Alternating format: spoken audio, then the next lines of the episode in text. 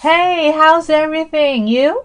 I'm Maggie。那么今天我们行动派背单词内容呢，讲到了第二个场景，有关于旅行的哈。那么旅行中经常会有的一些费用，相关的一些单词，我们来听一下这一段录音。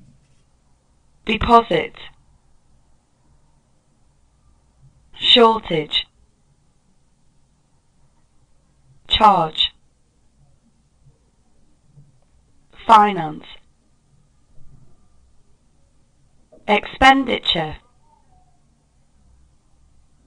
tuition, financial, loan, scholarship, grant. 好的，今天的这一组词里面呢，我们要讲的是有关于收费的表达。那么收费哈，作为动词的时候，或者说有些时候作为名词，可以用 charge 这个词，c h a r g e，charge，free of charge，免费啊，charge somebody some money，收某人多少钱。I will charge you ten dollars，我收你十美金哈。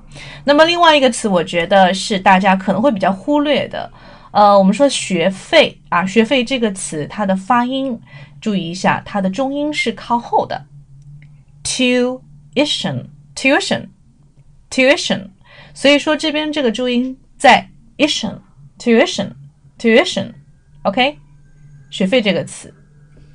好的，那么回顾一下昨天我们学习一个内容哈，我们讲到的一些费用，对不对？比如说像这个门票的费用是五十美金，会说了吗？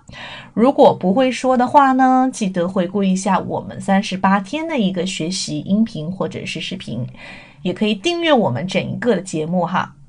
Well, now I like you guys join us and really speak out and memorize the words together in our group.